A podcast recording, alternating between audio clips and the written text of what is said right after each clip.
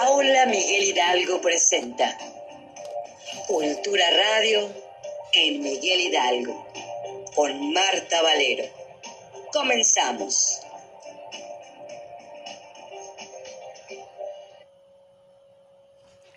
Hola, ¿qué tal? ¿Cómo están? Los saludos su amiga Marta Valero. Viernes, viernes de cultura, porque la cultura es de viernes. Así es que programa número 9, Aula Miguel Hidalgo presenta, como se los decíamos, Cultura Radio en Miguel Hidalgo con su servidora y amiga Marta Valero. Viernes 8 de julio del 2022.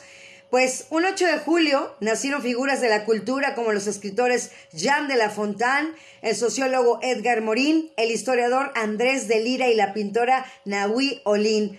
Un día como hoy murieron los escritores Percy Bysshe Shelley y Giovanni Papini, así como el poeta Gerardo Diego. El santoral San Procopio, Santa Priscila, Santa Rufina, Beato Eugenio III Papa. Nuestras vías de contacto, Facebook Alcaldía Miguel Hidalgo, Twitter Alcaldía MHMX, en Instagram arroba Alcaldía MHMX. Recuerden que este es su programa Aula Miguel Hidalgo, Cultura Radio en Miguel Hidalgo, todos los viernes en punto a las 19 horas, a las 7 de la noche, a la hora del tráfico, a la hora que usted esté terminando su labor, su viernes, pues para que de verdad, como siempre, grandes invitados de lujo. Y pues a las 7 de la noche bien puestos y dispuestos. Así es que, pues bienvenidos, quiero darle de verdad eh, las gracias a un gran, una gran personalidad que tenemos el día de hoy y quiero saludarlo, así es que Maestro, ¿cómo está? Bienvenido. Cristian Calónico, ¿cómo está, maestro? Bienvenido. Buenas noches. Buenas noches, Marta. Muy bien. Muchas gracias por la invitación. No, muchas gracias por aceptarla y sobre, sobre todo eh, el séptimo arte el día de hoy con usted. En viernes creo que se presta y pues voy a leer su semblanza para que la gente, quien no lo conozca, pues lo va a conocer el día de hoy, pues todo lo que ha hecho usted en, la Ciudad de México con el cine es de verdad increíble, como me lo dijo la doctora Nel. Tienes un gran invitando el día de hoy. Le dije, claro que sí, claro que sí, doctora. El día de hoy está el maestro Calónico. Entonces, pues él nació en la Ciudad de México, donde realizó estudios de licenciatura en sociología en la Universidad Nacional Autónoma de México así como de maestría. Es egresado del Centro Universitario de Estudios Cinematográficos de la misma UNAM, donde terminó la carrera en 1986. De 83 a 85 se desarrolló como director, fotógrafo, guionista y editor en diversos cortometrajes. Participó como fotógrafo y sonidista en 21 programas de televisión producidos por la Dirección General de TV UNAM dentro de la serie Prisma Universitario entre 1988 y 1990. Funge como realizador, guionista, productor y editor de la serie de 15 programas para la televisión Cultura de nuestro tiempo, coproducida por el Departamento del Distrito Federal y la Universidad Autónoma Metropolitana. Ha realizado varios documentales en forma independiente, entre los que destacan el plebiscito, una experiencia democrática, Chiapas, historia inconclusa, Marcos, historia y palabra, Chiapas, la historia continúa, Chiapas, historia y dignidad y el cauce de la memoria. En 2003 dirigió la grabación del DVD Desierto Azul, concierto en vivo del grupo de blues real de 14 en el Hard Rock Live. Ha participado como jurado en diferentes festivales y en 2006 formó parte de la Comisión de Fomento proyectos y coinversiones culturales del Fondo Nacional para la Cultura y las Artes en el área de medios audiovisuales. Ha impartido cursos, talleres y conferencias en diversas universidades y espacios culturales de México y Latinoamérica. Ha participado con sus documentales en el Festival de Cine de La Habana, la primera y cuarta Bienales de Video en México, la Videofil de Guadalajara y el Festival Terres en West de Canadá. Desde 1985 se desempeña como profesor de cine y video en la Universidad Autónoma Metropolitana. Es fundador y director general de la productora de videoproducciones Marca Diablo, empresa que da servicios de equipo de grabación, edición y postproducción. Asimismo, ha realizado diversos documentales y promocionales para instituciones gubernamentales, educativas y privadas. Ha sido coordinador general de las cinco ediciones del Encuentro Hispanoamericano de Cine y Video Documental Independiente. contra el silencio, todas las voces, 2000, 2002, 2004, 2006, 2008. Es presidente de la Asociación Civil Voces contra el Silencio, Video Independiente AC. Y el día de hoy nos acompaña nuestro queridísimo director de Procine de la Ciudad de México. ¿Cómo está? Lo vuelvo a dar las bienvenidas, de verdad. ¿Cómo está mi queridísimo director, maestro? Bienvenido.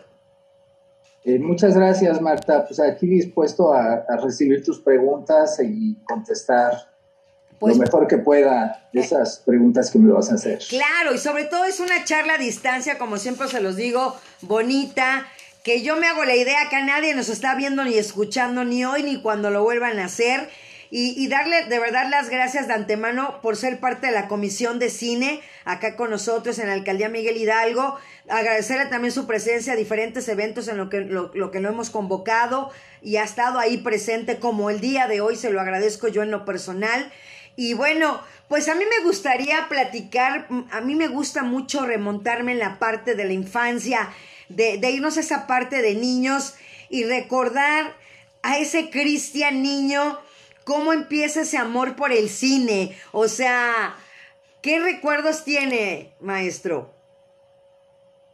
Mira, cuando yo era, cuando yo era niño, pues el cine era diferente a como se ve ahora, ¿no? Era la época de las, de las grandes salas, de las grandes salas de cine, yo vivía en, en, la unidad modelo primero y después en la colonia Prado Churubusco durante mi infancia. Y cerca había un cine que se llamaba el Cine La Viga. Okay. Que estaba ahí en Calzada de la Viga, muy cerca de Ermita, Iztapalapa. Y en ese cine, en las mañanas, los fines de semana, había matiné. Y la matiné consistía en tres películas Igual en la tarde había otras tres películas y era permanencia voluntaria. O sea, en esa época uno pagaba una entrada y te podías quedar eh, las tres películas de la mañana, después ahí sí se vaciaba el cine y en la tarde con un solo pago de una entrada también se podían ver tres películas en la tarde. Entonces eh, yo junto con mis primos pues éramos asiduos visitantes de ese, de ese cine, de esa matiné con muchas películas, bueno, de Disney, las primeras de Disney, muchas de Tarzán, eh, Tarzán contra el mundo y Tarzán contra Jane contra el mundo y contra, eran varios títulos que me imagino que no eran tantos, así como que ahora cuando sabemos que Don Gato y su pandilla son una cantidad de capítulos limitados y cuando éramos niños sentíamos pues que veíamos y que veíamos y que veíamos y que nunca se repetían, pero yo creo que es era otra forma de ver, ¿no? Las imágenes, el mundo audiovisual era muy diferente al mundo que es ahora, ¿no? Entonces, eh, pues esos son mis primeros recuerdos, porque donde veíamos cine era en el cine, porque la televisión era otra cosa, la televisión eran otros programas, ¿no? La televisión era el tío Gamboín, Cachirulo, eh, los domingos había toros, eh, había partidos de fútbol, creo, pues no me acuerdo, ¿eh? creo que no había partidos de fútbol, creo que había béisbol, o sea, era el Club del Hogar, era un programa muy famoso cuando yo era niño, que era pues, justo a la hora de la comida, duraba muchas horas y era como para las mamás. Eh, pero la tele era tele, no, no, pasaban películas en esa época, ¿no? Y el cine era el cine. eran dos medios totalmente diferenciados, no se veía películas en la televisión. Entonces, pero donde básicamente se veía íbamos al cine, pues era este cine La Vida. Pues qué padre. Yo, fíjese que yo voy a balconear con mi edad, pero de verdad para mí el haber ido a ver la primera Star Wars, la Guerra de las Galaxias, en el cine Hollywood y haber estado sentada en las escaleras, digo, para mí eso me marcó para ser fan de la saga de Star Wars hasta el día de hoy. Yo creo que... usted, es, chiquita, man. Yo estoy hablando de muchos años atrás, cuando Star Wars todavía ni se imaginaba que iba a existir. yo, yo, yo creo, pero yo creo que esa parte de, de estar... O sea, yo, yo, yo te lo puedo decir, maestro. A mí la parte de, de la transición del cine al DVD, al beta y todo eso, el ya no asistir al cine, a mí como que me hizo perder mucho hasta, hasta la fecha, ¿eh? El día de hoy, pues sí, las series en Netflix y todo eso no me atrae. Como que ya al verlo en mi casa, a mí me quitó esa magia como, como la magia de la radio, que siempre lo digo, que la magia de la radio es para mí, es algo que no puedo escribirlo. También eso me pasó a mí. El hecho de que ya se fuera a la casa y que tuvieras tus palomitas y todo eso, ya no el asistir, el comprar tu boleto, formarte, asistir, entrar, que te cotejaran el boleto, o sea, tus palomitas, o sea, eso para mí en lo personal me, me, me rompió esa parte de esa magia. Y, y se me quedó.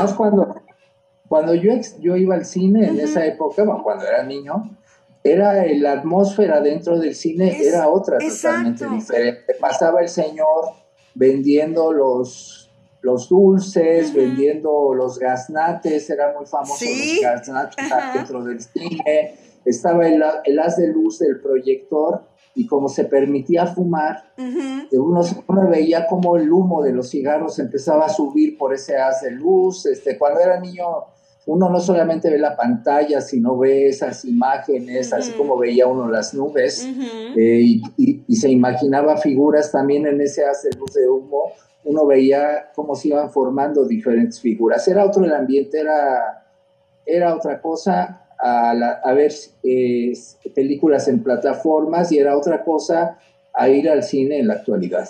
Así es. Era un cine de barrio, un cine más comunitario, no en centros comerciales como es ahora. Ah, exactamente, ahorita es el centro comercial, el cine, el cine, el centro comercial. O sea, hablar de verdad, o sea, el Hollywood, este, también cuántos, el Diana, ¿no? Grandes, este, cines que había filas, eh, me acuerdo que sí a mí, fiebre de sábado por la noche, no me dejaron entrar, ahí yo decía, chi, no entré, o sea, respetaban esa parte de 13 para mayores o la edad que era, ¿no? El ABC, ¿no? Se respetaba esa parte también, ¿no, maestro? Exacto, exacto. Esas eran las clasificaciones. A para todo público, B para adolescentes y adultos y el C era solo para adultos. Exacto. Entonces, toda esa, esa, de verdad, yo sí lo, yo lo añoro, yo sí lo añoro y, se extraña.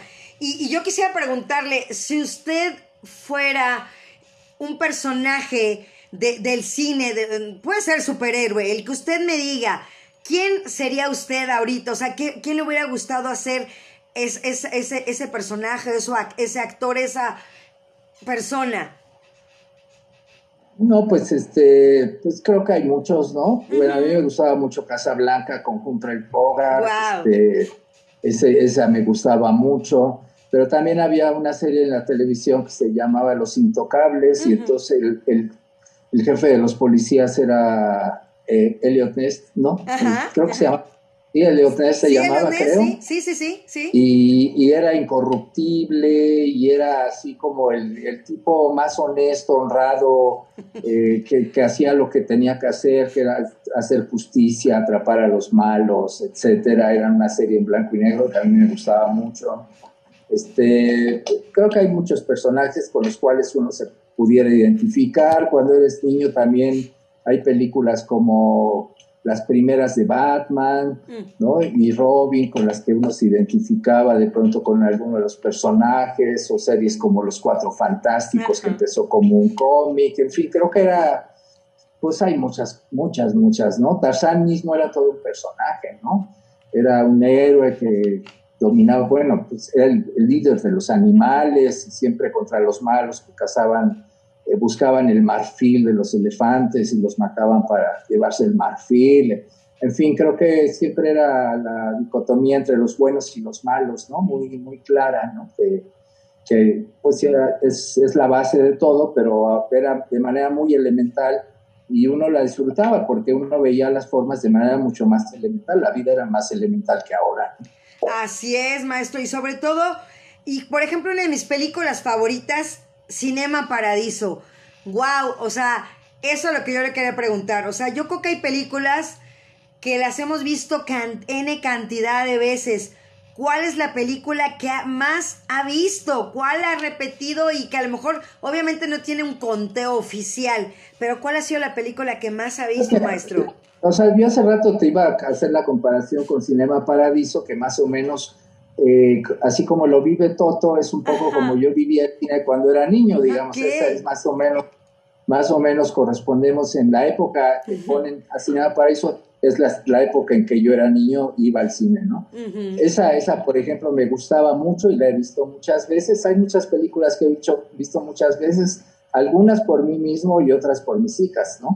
Hay películas como El Rey León, por ejemplo, que la he visto muchas veces, pero porque una de mis hijas era, se acababa y otra vez, a ver, vamos a ver el Rey León, y se acababa y otra vez vamos a ver el Rey León. Y bueno, sí, me gusta, pero por diferentes motivos he visto muchas películas, ¿no? Pero sí, Cinema Paradiso es una de mis películas, podríamos decir que preferidas porque me remonta a mi infancia.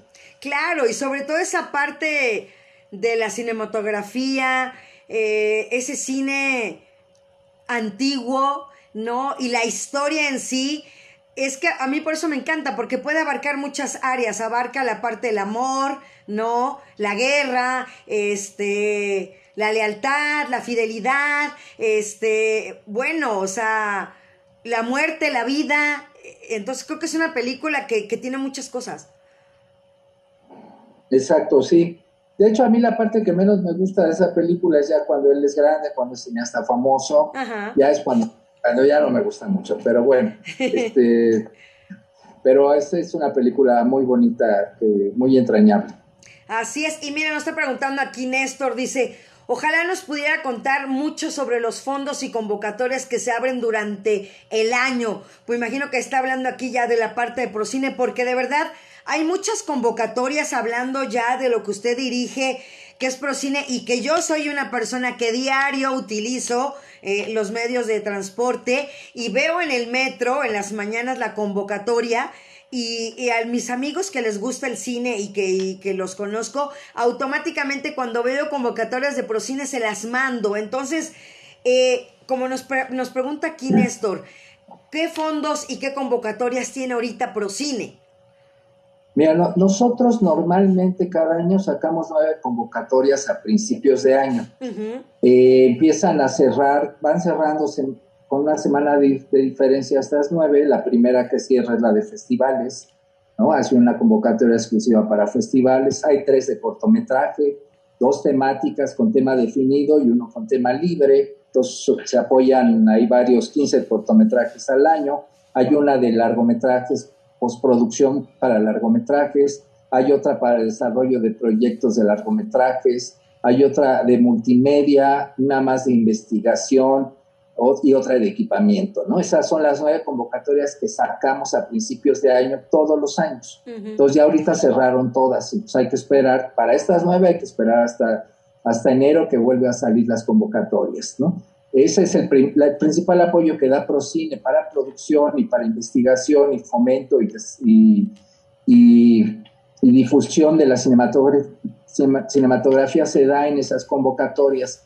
Pero además sacamos algunas especiales, por ejemplo, ahora hace dos meses sacamos una que se llama Mi viaje en el transporte público. Pensábamos que era pues que sería interesante ver qué nos cuenta la gente, gente que no necesariamente se dedica a una carrera de comunicación, a una carrera de cine, pero que todo el día, todos los días que viajamos en transporte público, vemos miles de cosas que a lo mejor diríamos, mira qué padre historia, ¿no?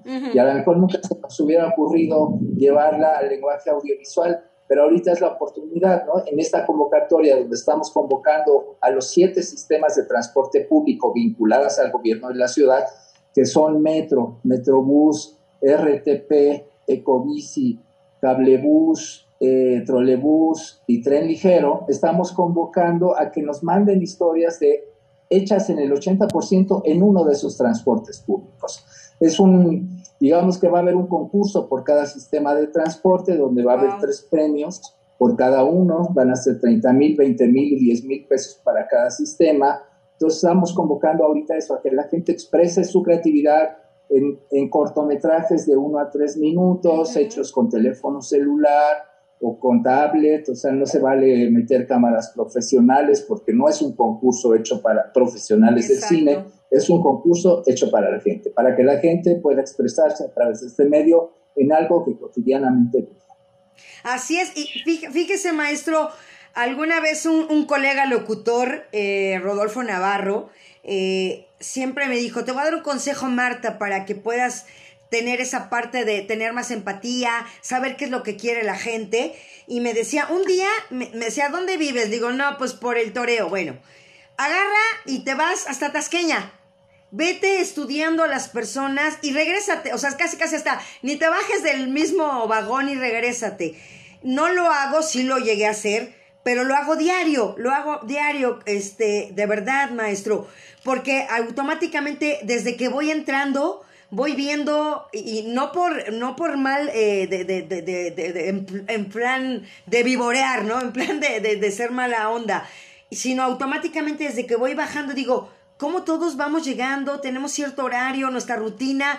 Yo soy de las personas que no utilizo las escaleras para bajarlas, o sea, las escaleras eléctricas, utilizo las escaleras normales, ya para subirlas, sí, a veces una o, ya dependiendo, pero, y empiezo y digo, wow, o sea, yo voy bajando las escaleras y veo automáticamente los que van subiendo, los que van bajando, ya vas en el vagón, generalmente me voy en el de, en el de mujeres y automáticamente digo, mira, wow, esta viene leyendo, esta viene con, con las uñas, el cubrebocas, este, qué bonita combinación de botas con el abrigo, ¿no? Y así.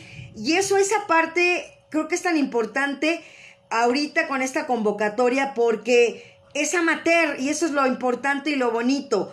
Que, como le hemos hablado aquí en, otros programas y todo eso que hemos hablado de la escritura también, ¿no? Que la gente puede escribir y no tienes que ser profesional. En este caso también, maestro, creo que se aplica y está ahí, yo lo veo en las pantallas y digo, híjole, voy a mandar el mío, ¿no?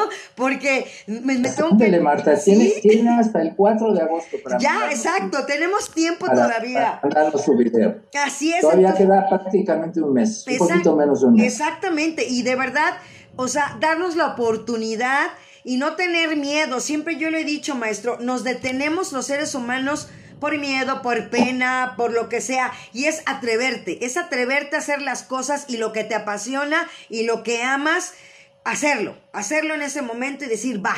Y, creo que es una oportunidad ahorita para lo que, lo que les gusta el cine, los que tienen el gusanito, aprovecharla. Esa es, la convocatoria que tenemos abierta ahorita también damos, damos talleres de diferentes cosas, talleres para formación de cineclubistas, es uno de, los, de las formaciones que tenemos de 90 horas. Hay otro taller, otra formación que tenemos que es formación de productores audiovisuales comunitarios, que esa es una formación de 160 horas. Eh, y damos algunos talleres sueltos, ¿no? Como, como talleres de casting, ¿no? Pero casting de de, cómo podemos tener otros valores a la hora de hacer los castings, ¿no? Que no sean racistas, que no sean clasistas, como que, ¿no? como que salirnos de los estereotipos para, para, para el, tipo de personajes que vamos a usar en, en, nuestras historias. Y bueno, y en eso, por ejemplo, estos del transporte público, pues van a ser un gran ejemplo, ¿no? Creo que la respuesta es bastante buena.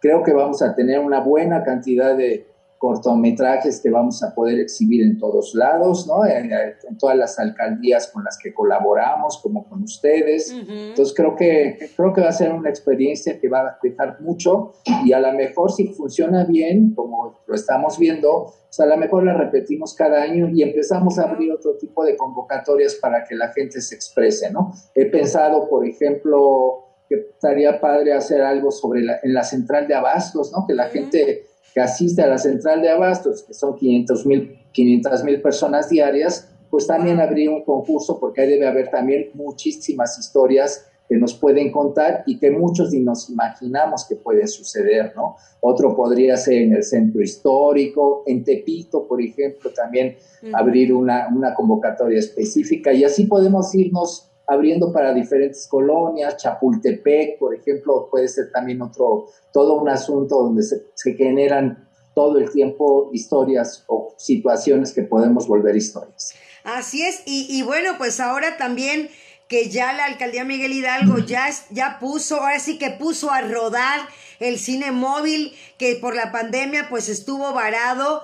De verdad yo lo veo con mi compañero Marcos, o sea, de verdad que se va, se van ellos yo la verdad no lo conocía apenas ahora, o sea, conocía el, ahora sí que el tráiler por fuera, pero no había yo, entrado, maestro, y apenas la semana pasada estuvieron aquí por su casa, aquí en Lomas de Sotelo. Y dije, bueno, voy a, voy a, pasar y dije, y pasé a ver al compañero. Me dijo, pásale, me dio mis palomitas, entré y de verdad sentí esa magia con la que comenzamos el programa de decir, wow, no estoy dentro de un tráiler. O sea, el, lugar, la película, el sonido, las palomitas hechas ahí, creo que es algo un acierto que está teniendo la alcaldía Miguel Hidalgo, la verdad, eh, en, en de verdad haber vuelto a poner en circulación el cine móvil. Sí, ese es un proyecto que nosotros, bueno, yo llevo tres años y medio en Procine, lo que tiene esta administración, pero antes yo era parte de la sociedad civil, yo contribuía a organizar un festival de, de cine y una de nuestras sedes desde hace muchos años había sido este cine móvil de, de, la alcaldía Miguel Hidalgo y, siempre ha funcionado bien. ¿eh? En esa época se paraba fuera de Zacatenco, creo, creo que de Zacatenco, este, y ahí era, ofrecía el servicio a los estudiantes del Politécnico, ¿no? Entonces creo que es una, una buena alternativa para ir a las escuelas, para ir a las zonas más desprotegidas y más marginadas de nuestra ciudad. Así es, y es lo que están haciendo, ¿no? Se está, están llevándolo a las escuelas y sobre todo, como le digo, o sea, la verdad, es, maestro, yo le estaba diciendo, yo no he asistido al cine desde antes de la pandemia, o sea, de verdad, no, no he ido a...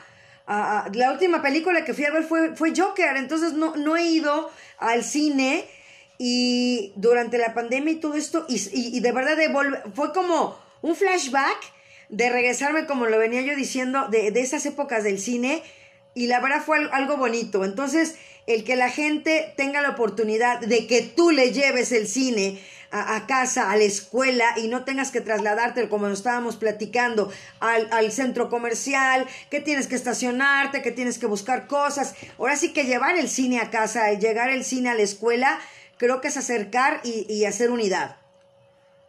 Exactamente, es, es, acercar y es hacer efectivos los derechos culturales a los que todos los ciudadanos de esta ciudad y del país y del mundo deberíamos tener, ¿no? Acceso a la cultura, que además esto contribuye a una mejor calidad de vida y creo que es lo que todos estamos buscando, ¿no? Que la gente tenga opciones culturales, que la gente tenga mejores opciones sociales, mejores opciones económicas creo que es lo que finalmente todos pretendemos, ¿no? Que este mundo sea mejor. Así es, y sobre todo llevar esos mensajes, ¿no? O de verdad tener eh, esa visión, porque a través de, los sentidos recibimos los mensajes, maestro, y creo que el cine es lo que hace. Y entonces si ponemos películas que de verdad tengan esos mensajes, como por ejemplo, de verdad regreso yo a, mi queridísimo Cinema Paradiso, aparte de la música tan de, de, de Morricone, de, de, verdad, de Enrico Morricone,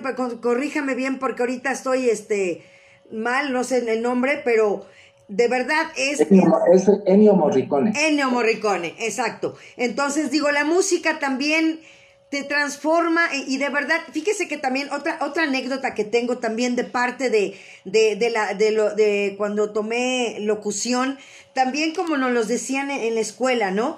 nos comentaban los maestros y me decían, a ver, ustedes piensen en la película de, tiburón. No, pues sí, remóntate. ¿Qué es lo que te atrae? ¿Qué es lo que trae? La música. Entonces nos decía, entonces hay que llevar esos mensajes también, tú como locutor. Entonces, esas clases siempre, y, y de verdad, la música va de la mano, no por eso tanto los Óscares, tantos premios y tanto de lo que hay en tantas categorías. Y hasta la fecha, cuando vamos a enfrentar una situación de peligro de algún tipo y vamos acompañados de alguien, repetimos esa música del tiburón, ¿no? Sí, o sea, la tenemos marcada, entonces, eh, eh, de verdad, o sea, yo hasta la fecha es más, lo, hago de broma hasta, hasta, el día de hoy, entonces, de verdad... Es, que el cine es la conjunción de todas las artes, ¿no? Ahí está la actuación, la puesta en escena, que eso es el teatro, está la música, están los decorados, o ahora se llama arte, ¿no? Pero donde, donde está por la parte de plástica, digamos, del asunto, está la fotografía, está el sonido, está todo. Entonces, pues esa conjunción, precisamente, pues una buena película nos tiene que emocionar, nos tendría que hacer reflexionar y nos tendría que hacer actuar en consecuencia de, esa reflexión que hagamos, ¿no? En el sentido que sea, o sea, pero sí nos tiene que hacer cambiar nuestras actitudes para ser mejores, para que nuestro entorno sea mejor, ¿no? Un poco, un poco ese debería ser uno de los objetivos de, de, la cultura también, ¿no? La cultura con un sentido social. Exactamente, y era de las preguntas que le iba a hacer. ¿Qué relación tiene la cultura precisamente con el arte? Ya me la acaba de responder. Y, y también hay gente que a lo mejor no sabe por qué el cine se le llama el séptimo arte también. Parte es la confusión. exactamente. de, las siete, de las siete, de las siete consideradas artes clásicas, ¿no? Por eso, porque ahí están, ahí están todas ellas, ¿no? están las formas, están las, digamos, está la arquitectura, la escultura, porque son los espacios, ¿no? Está las artes plásticas, porque están los decorados, están las atmósferas que se crean, no solamente son los decorados, son las atmósferas en base a una iluminación. Los fotógrafos se estudian en base a la luz que usaban los clásicos, los pintores clásicos, ¿no? Entonces, cómo manejaban la luz y muchos fotógrafos ahora en el cine tratan de, reproducir esas, esas imágenes, ¿no? Estudian cómo Miguel Ángel la manejaba, cómo la manejaba Rubens, en fin, todos los clásicos de la pintura, está la actuación, está la dirección, está la literatura en el guion, o sea, está la música, en fin, todas las artes están contenidas en, en una película, ¿no? Entonces, cuando hablamos de una película de arte o una película es, es, es una obra de arte, es porque esa conjunción de las artes nos hace crea una nueva, una nueva obra de arte, ¿no? Que pueden ser muchas de las películas. No todas las películas lo son, por supuesto, no una película por ser película va a ser una obra de arte. Hay muchas películas que no son obras de arte, yo creo que la mayoría son películas de entretenimiento que buscan otro sentido, que buscan pues un sentido más comercial, ¿no? Que la gente no piense, que la gente solamente se entretenga. Entonces creo que hay películas para todo y yo no digo que esté mal, también hay momentos en que uno no quiere pensar y no quiere más que entretenerse y ver qué pasa en la pantalla, pero la mayor parte del cine, o el cine que a mí me gusta, el cine de autor, es un cine que nos hace reflexionar a través de una obra de arte. Exacto, exactamente. Y a la gente que se quiere dedicar al cine, ¿qué le diría a usted, maestro? Porque estamos hablando ahorita de la convocatoria y dice, bueno, pues voy a entrarle a la convocatoria que tiene Procine Ciudad de México y bueno, pues lo voy a hacer y a ver qué pasa. Y a lo mejor pues no gana o no lo que sea, pero se quedan con el gusanito o realmente ni siquiera se animan a hacerlo. ¿Usted qué le recomendaría? O sea, porque a usted me imagino cuando quiso estudiar, pues alguien le dio consejos, alguien le dio sugerencias. En este caso, usted con toda la experiencia que tiene, ¿qué le diría a esas personas que quieren dedicarse al cine? Pues yo creo que hay que ver mucho cine, mucho cine clásico, mucho, mucho cine clásico de los clásicos de Fellini, de Pasolini, de Berman, eh, de Bertolucci, en fin, hay muchos, muchos autores clásicos que tendríamos que ver toda su filmografía, revisarla, hay que leer mucha literatura, hay que ver mucho mundo, hay que ver, salir al mundo con los ojos abiertos, así como le dijo ese consejo, quien se lo dijo de que se fuera en el metro y fuera observando, y ahí va a ver los personajes, ve cómo se visten, ve cómo hablan, en fin, entonces ir a mucho, muchas exposiciones de arte también, visitar otras disciplinas artísticas, ver teatro, ver danza, ir a conciertos de música de todo tipo, en fin, creo que entre más, todo eso amplía nuestra visión del mundo. Y entre más ampliemos nuestra visión del mundo, más cosas tendremos que decir sobre ese mundo. Porque y con una visión propia, ¿no? Hacemos una visión propia de ese mundo y esa es la que queremos manifestar, en este caso, a través del medio audiovisual o del cine, ¿no? Y creo que entre más enriquezcamos esta visión del mundo, pues podremos decir las cosas con mayor conocimiento, con mayores elementos y de una forma más artística, porque conoceremos todas estas manifestaciones artísticas que se conjugan en el cine. Pues mira, aquí le están preguntando, uno está acostumbrado a imágenes en el cine, los protagonistas, escenarios, etcétera. Pero ¿cómo dan un premio de fotografía en el cine? ¿En qué se basan? Están preguntando. Pues eh, la fotografía no sirve para que se vean las cosas. La fotografía sirve para crear atmósferas en el cine. Y entonces una buena fotografía y una fotografía que se premia es la que contribuye con esas atmósferas que crea a que la narración que se está haciendo sea mejor, ¿no? Que llegue más, que emocione más, que la disfrutemos más, que, que, los diferentes planos que se manejan en la fotografía nos digan cosas, ¿no? Cada uno de ellos. Eh, en fin, que toda esa atmósfera nos esté significando no solamente lo que dicen los personajes o cómo se mueven los personajes, sino el contexto en el que se mueven estos forma la atmósfera de la fotografía. Y creo que esa es una parte fundamental, igual que la atmósfera sonora. El sonido también genera atmósferas, no se trata de que se oiga, se trata de que nos cree sensaciones los diferentes planos sonoros que nos está generando el sonidista que está proponiendo a través de la visión del director. Así es. Pues acá también Carlos García nos pregunta, ya le da gracias, eh, María Eugenia Valero, mi hermana, le da las gracias. Y también Carlos García dice, ¿qué opina del cine o series enfocadas en narcotráfico? Las que parecen hacer apología de la delincuencia. Pues mira, eh, yo no las he visto, la, verdad no las he visto porque no es un tema, no es, no es, un tema que a mí me llame la atención y que crea que que me va a dejar algo, digamos, pero bueno, creo, creo que cuando las vea podré decir más, porque también lo, todo lo que pueda decir va a ser sin conocimiento de causa, porque no las he visto, veo que cada vez hay más, pero me parece que es una realidad y pues que hay que hablar de ella, ¿no? No sé cómo están hablando ahorita los, eh, las series que hay, porque reitero que no las he visto, pero creo que sí hay que hablar de ella. Y lo interesante sería aquí ver cómo se está hablando de, de esa realidad que, que vivimos, ¿no? Y que tenemos que ver eh, no tenemos que hacer, por supuesto que yo no estaría de acuerdo con que se haga una apología y que de pronto los niños quieran ser buscar, sino deberíamos buscar una reflexión de por qué llegamos a eso, cuáles son las causas de eso y cómo podemos hacer para que eso ya no exista en nuestro país. Perfecto. Y también aquí dice, ¿qué hay del factor interacción? ¿Puede usted platicarnos algo sobre cine interactivo? Eh, pues sí, mira, eh, nosotros tenemos una convocatoria justo sobre, sobre, sobre, medios interactivos. Me parece que es una, actualmente es una de las tendencias que va a ir cobrando cada vez mayor importancia, este tipo de producciones multimedios, ¿no? Y muchas veces, en las que muchas veces nosotros interactuamos a través de visores, a través de guantes, podemos tener una realidad virtual eh, bastante cercana a lo que sería esa realidad, ¿no?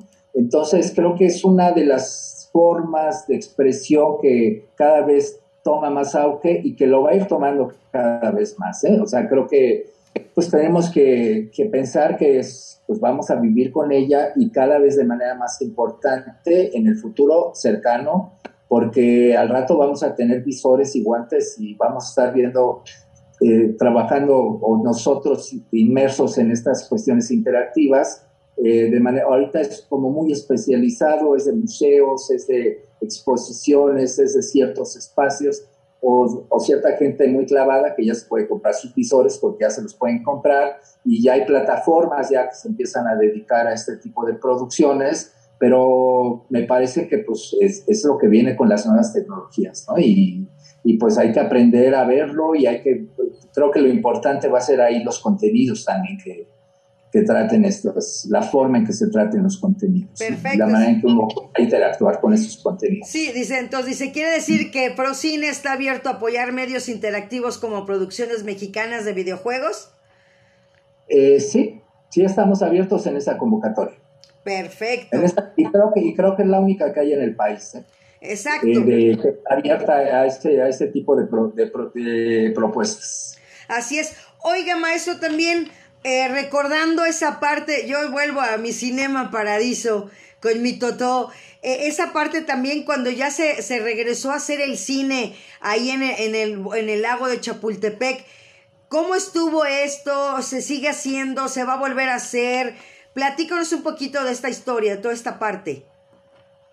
Eh, mira, yo sé que es un proyecto, yo no participé en él, pero sí supe de él, que es un proyecto muy exitoso que, hubo en una administración pasada, en la administración pasada eh, de la, del gobierno de la Ciudad de México, en donde se, se hacían funciones, se, llama la, se llamaba Lancha Cinema. Ajá, algo así. Ajá. Ese proyecto donde uno desde la lancha se subía a una lancha y desde ahí podía ver una película que se proyectaba, ¿no? Creo que esa creo que es, ese tipo de propuestas son muy ricas, son muy enriquecedoras, creo que la gente las agradece mucho porque es una experiencia diferente, ¿no? Así como existe también ahora el DC Cinema, por ejemplo, también es espacios donde llega la gente en bicicleta, ¿no? Entonces creo que, o, las películas musicalizadas en vivo, creo que esas experiencias diferentes, la gente las agradece mucho y creo que habría que hacerlas, hacerlas más seguido, ¿no? Nosotros ahorita, por ejemplo, estamos haciendo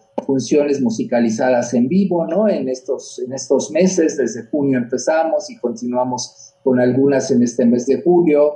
Eh, creo que todo eso lo, lo, agradece la gente. También durante la pandemia hicimos autocinema, ¿no? Creo que, y eso a mucha gente le recordó también aquella época donde había los grandes autocinemas en la Ciudad de México, ¿no? Y creo que fue una experiencia interesante también para mucha gente que, que vivimos eso cuando éramos chicos, ¿no? Pero que las nuevas generaciones no lo han vivido. Así es, y exactamente a ese, a ese tema iba a llegar esa parte del autocinema y una de las personas que están conectadas ahorita es tía Carmen, que su hermana, eh, ella precisamente en el autocinema de satélite, hacía unas tortas, maestro, que qué les ponían, no sé, pero nosotros la acompañábamos así de niñas y nos dejaban pasar y nos las pasábamos bomba viendo el autocinema, las películas, porque la acompañábamos a llevar las tortas. Creo que eran de frijolito con chipotle, sencillas así de jamón, pero no, hombre, eran el, el, de verdad, el, el hit en el autocinema. Y ahorita pues está aquí conectada, casualmente estoy viendo. Así es que un saludo a Alicia, ¿no? Y a Carmela. También aquí está Big Lois conectada. Y bueno, esa parte también de, de los autocinemas, las personas, el haberse perdido esa parte. También, ¿qué recuerdos tiene también usted del autocinema también, maestro? Ya, yo me, yo me acuerdo que yo iba al autocinema también de chico, porque además iba toda la familia que entraba en el coche, los niños nos salíamos, veíamos a ratos la película, a ratos corríamos, o sea, era como, era como un día de juegos diversos, ¿no? Era como multijuegos, porque tenía el juego terrestre, el juego de ver la pantalla, el juego de estar comiendo dentro del coche, pedir no me acuerdo supongo que era tortas o diferente, que se disfrutaba mucho de, manera familiar, ¿eh? porque esa era una, era, era así como la, mayor cantidad de gente que se subiera al coche pues, salía más barato por persona, ¿verdad? Porque se cobra por coche, no sé ahora, pero en esa época se cobraba por coche, porque ahora hay unos autocinemas otra vez comerciales que han empezado a, ver en la ciudad, no sé cómo funciona, nosotros hicimos varios uno en el autódromo durante varias funciones y en diferentes alcaldías. Durante la pandemia estuvimos haciendo autocinema. La diferencia es que antes las bocinas eran externas y ahora con la tecnología, con una antena de radio, eh, se conecta a la gente y en una frecuencia del mismo radio del coche escucha el sonido de la, de la película. Wow, sí, porque las bocinas estaban al lado y tenías que calcularle, ¿no? O sea, estacionarte dónde estaban las bocinas para que pudieras escuchar, ¿no? Entonces... Y ahora ya es en el radio del coche, uno escucha el sonido de la película. Wow, fíjese, no, eso tampoco, ya tengo que vivirlo también. Pues también, maestro, preguntarles... ¿Qué más ha, estado haciendo usted con nosotros para que la gente sepa? Porque digo, también Omar López ha trabajado con usted intensamente, de verdad, es un gran compañero incansable y que de verdad con usted trabaja increíblemente. Pues mira, sí, lo que pasa es que con, las alcaldías y con Miguel Hidalgo en particular hacemos funciones al aire libre, pero también apoyamos a los cineclubs y a los espacios alternativos de exhibición que hay en, la alcaldía Miguel Hidalgo, ¿no? Eh, apoyamos las, eh, la programación del, del, del ¿cómo le llaman? Trailer cinema, ¿no? no es trailer cinema, móvil. Cinema móvil, el cinema móvil. En fin, creo que sí, estamos haciendo muchas cosas no solamente con Miguel Hidalgo, sino con todas las alcaldías de la Ciudad de México, hasta donde nuestras capacidades nos dan. Tampoco tenemos una gran infraestructura ni tenemos mucha gente, pero con la poca que tenemos y la poca infraestructura que tenemos, tratamos de hacer 8 o 10 funciones al aire libre a la semana, hacer programas. Tenemos un proyecto que se llama Cine en la Ciudad, ¿no? Donde pasamos en 80 espacios de la Ciudad de México dos circuitos de cine, uno para toda la familia y uno para de B15 para adolescentes en adelante, ¿no? Entonces, este, además estamos estos talleres de capacitación que creemos que, que también podremos impulsar en todas las alcaldías cuando nos junten los grupos necesarios, la cantidad de gente necesaria para poder, hacer estos proyectos y que sean redituables, ¿no? Que valgan la pena, no redituables de que los cobremos, sino lo que nos cuesta, lo que nos cuesta el curso, pues haya una cantidad suficiente de gente para que valga la pena hacer el gasto, ¿no? Desde del costo de los talleristas y de los cursos. En fin, entonces nosotros hacemos todas las actividades relacionadas con la producción y la difusión del cine, básicamente el cine mexicano, pero no solamente, el cine internacional, el cine que se ve poco en los espacios comerciales, porque creo que nuestra función es ser una alternativa más para las personas. ¿no? no quiere decir que digamos que no vayan a los espacios comerciales, que sí vayan, pero aquellos que quieran ver otro tipo de cine o que no tengan los recursos para asistir a los espacios culturales, hacerles una oferta y, brindarles la opción de poder ver cine en comunidad, con otro cine de calidad y cine que los haga reflexionar y actuar en consecuencia de otra manera con su entorno. Así es, y por ejemplo, a mí una de las cosas que me encanta es, pues ahora la, la, utilidad de las redes sociales. A mí me aparece Procine está transmitiendo en vivo y ahí voy. Yo me meto automáticamente en Instagram y empiezo a ver lo que hacen. Entonces, Creo que eso está padre también porque hay veces que no podemos asistir, digo, no pasan todo lo que están haciendo o lo que están, pero el, el, que te compartan ese pedacito de las redes sociales invita y atrae al público para que pueda asistir a ver todo lo que hace Procine. Sí, sí, creo que las redes sociales ahora juegan un gran papel. Creo que este, pues han socializado mucho, no, no, sé si la palabra es democratizado el acceso a la cultura, pero sí la han socializado. Entonces creo que mucha gente, porque, bueno, el otro día estaba leyendo en el periódico que más de 80 millones de personas en México están, tienen acceso a Internet, ¿no? Y, y, y acceden cotidianamente a Internet. Eso nos está hablando de que dos terceras partes de la población de este país accede de manera constante a Internet y entonces por eso se vuelve un gran medio de difusión y, lo, que, lo que yo siento es que tenemos que hacer contenidos muy inteligentes para que la gente los vea completos y les deje un mensaje. Porque ahora el gran defecto que yo le, veo a Internet es que hay tanto, tanta, tantas cosas que ver y tanta oferta, mucha de ella no tiene un contenido eh, de calidad suficiente entonces tenemos que aprender ahora a enseñar a la gente a ver, ¿no? Entonces, en ese sentido tenemos un proyecto que se llama Saber Mirar, que es un proyecto de alfabetización audiovisual donde enseñamos a la gente a ver de otra manera los productos audiovisuales, porque ante el, el cúmulo de, y la cantidad de, de, propuestas audiovisuales que tenemos en todos lados, todo el tiempo y a toda hora, creo que lo que tenemos que saber es discriminar y ver con ojos críticos esa oferta cultural que tenemos. Así es. Y por ejemplo, la parte también importante de, la, de las personas con discapacidad que se, se, empezó a manejar en el área de doblaje, de que ya no iba a haber el doblaje. ¿Qué nos puede platicar acerca de esta parte? ¿Qué tan importante es darle ese, ese lugar? Porque, por ejemplo, el lenguaje de señas, a mí, a mí, me gustaría de verdad aprenderlo. Yo lo veo que mis compañeros del área también eh, de, de juventud van a los cursos y todo eso. Entonces, ¿qué opina de esta parte, maestro?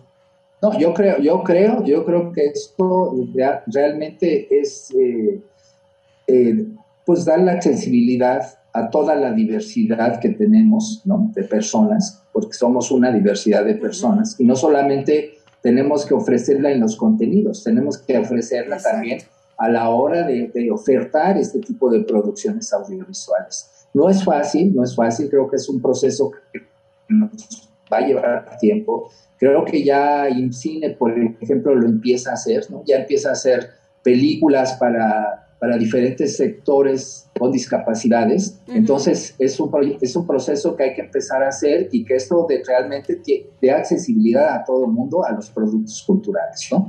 A la oferta cultural que se hace. Entonces, eh, todavía nosotros no empezamos a hacerlo, pero creo que es momento de, de iniciar. Así es. Y, podemos hablar esa parte del cine mudo, ¿no? Simplemente remontarnos a, la época de antes, al cine en blanco y negro, ¿no? Y a esa parte de, del cine mudo. Tenemos a Chaplin, tenemos tantas cosas, ¿no? sí, sí, lo, hemos, lo estamos haciendo con las películas musicalizadas, que son películas del cine mudo, ¿no? Tenemos tiempos modernos, el gabinete del doctor Caligari, de hecho, en, Muertos, en, el Día de Muertos el año pasado, hicimos una ahí en Panteón de Dolores junto con ustedes. Entonces, todas esas películas son mudas y sí lo estamos haciendo. Eh, lo estamos haciendo como una propuesta diferente, pero creo que sí podríamos enfocarla más a cierto sector de población. Así es, maestro, y de verdad eh, es increíble todo, todo lo que se puede hacer, todo lo que hay y todo lo que engloba, como lo decía usted, ¿no? Todas las bellas artes y, y que tenemos que seguir haciendo esa difusión y, y tener esa, esa unidad entre ustedes, entre Pocine, entre la alcaldía Miguel Hidalgo y entre todas las alcaldías con las que ustedes trabajan y tener esa, de verdad, repito, esa unidad, esa comprensión, ese puente de comprensión y, seguir trabajando y sacando cosas como usted lo dice, que estamos totalmente en el mismo canal, dejar esos mensajes, como lo decimos, sí está padre ver películas que, que tengas entretenimiento, que te desconectes. De verdad, yo lo, yo lo hacía de verdad eh, en la administración pasada, eh, con el programa de radio que yo tenía, yo les decía, maestro, ¿con qué esta hora? Ustedes estén aquí, se desconecten del encierro, del COVID, del dinero, de los problemas. Si usted se pasa esta hora conmigo y con el invitado, un, rato de agradable, me doy por bien servida y lo sigo diciendo y lo seguiré diciendo. De verdad, seguir pasando el mensaje de que, de que la cultura es todo, o sea, la cultura es todo. Efectivamente, ¿no? La cultura es prácticamente todo lo que nos rodea. Entonces, eh, simplemente tenemos que ver de qué, de qué manera nosotros asimilamos y logramos eh, transformar eh, y utilizar todos esos elementos para ser mejores personas, porque creo que es la finalidad de la cultura, ser mejores personas, ser mejor comunidad, ser mejor sociedad, ¿no? Creo que, creo que eso es lo que tenemos que hacer. Así es. Y bueno, recordarles, hablando de, las artes, fíjese que, maestro, me regalan 30 pases dobles, 10 para cada función de eh, la obra de teatro Mina y Bobby a la 1 y 30 de la, de la tarde el domingo. Todos son el domingo, son en Juanacata, ¿no? Allá en el Teatro Juanacata. Entonces, 10 para Mina y Bobby, 10 para el misterioso caso del doctor Frank a las 3 de la tarde y 10 pases dobles también para la obra de teatro Melania y Dalibur que es a las 4. Todas son allá en el Monumento a la Revolución. Enfrente está ahí el restaurante, eh, eh, se me fue, Don Porfirio arriba, en el segundo piso. Y bueno, nada más que me manden los que deseen hacerlo a mi correo electrónico marta, guion y de ahí ya los que quieran asistir son pases dobles, me ponen el nombre y pues pueden asistir. Maestro, ¿cuál ha sido el proyecto que más ha aprendido y por qué? ¿El que más ha aprendido? Sí, el que usted ha aprendido más. ¿Por qué? Ahí están. Eh, no, no le entendí la, la pregunta, Marta. ¿Me puede repetir? Claro que sí. ¿Cuál ha sido el proyecto que usted ha realizado y que usted ha aprendido más de él.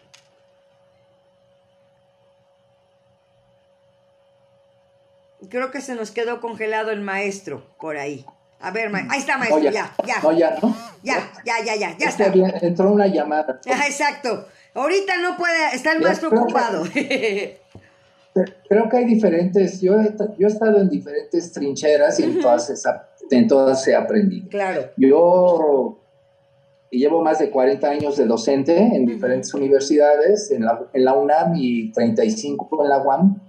Y ahí pues he, aprendido muchas cosas, principalmente yo siempre digo que aprendo más yo de los estudiantes que ellos de mí, ¿no? Porque me actualizo, conozco eh, conozco nuevas cosas porque ellos están totalmente actualizados, aprendo muchas cosas de ellos.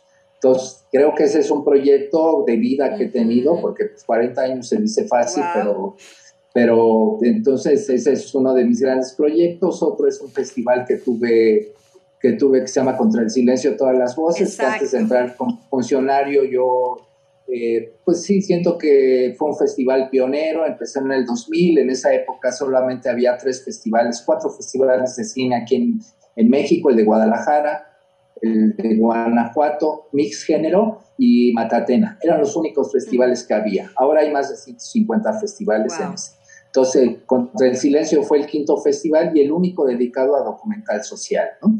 Y, ese es otro proyecto donde he aprendido mucho, donde aprendí a vincularme, donde aprendí a, ser promotor cultural, digamos. y, y, ahora, desde funcionario, pues es otra forma. Yo nunca había sido funcionario de gobierno y ahora en los tres años y medio que llevo, pues he aprendido cosas diferentes, ¿no? He aprendido lo que es estar del otro lado. Yo siempre había estado del lado de la sociedad civil, he aprendido lo que es estar de aquel lado y que uno tenga que ofrecer y hacer políticas públicas para beneficio de la sociedad, ¿no? Entonces, eh, creo que en las tres facetas, que estas podríamos decir que son las grandes facetas que he vivido, pues he aprendido diferentes cosas. Perfecto. ¿Qué sigue para su carrera, maestro?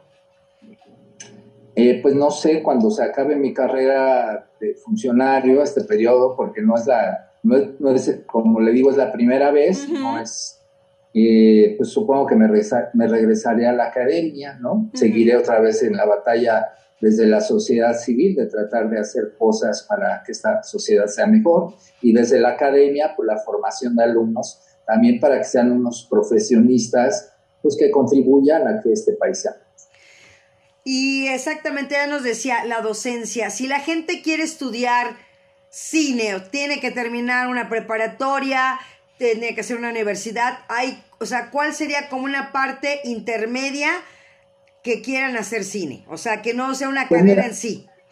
Pues mira, nosotros tratamos de hacer eh, una propuesta de formación, que es esta de productores audiovisuales comunitarios.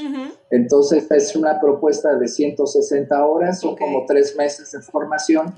Y eso, cuando menos, da las bases eh, principales para de formación de lenguaje, de fotografía, de sonido, de guion, de producción, de realización, de edición. Son 20 horas de cada uno de los temas.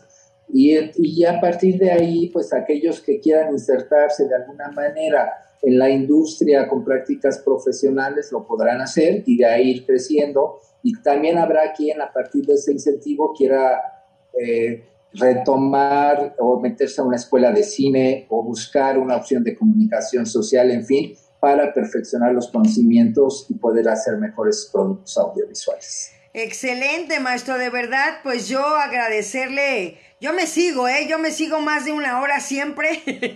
no, yo aquí me, me, de verdad me... Pero sí me gustaría que usted me dijera qué es lo que le quiere transmitir a la gente.